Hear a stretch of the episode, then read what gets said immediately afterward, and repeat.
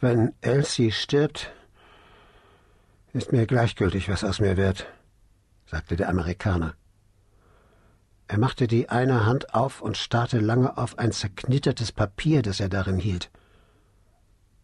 Sind Sie hier, Sir? rief er, und Verdacht leuchtete aus seinen Augen.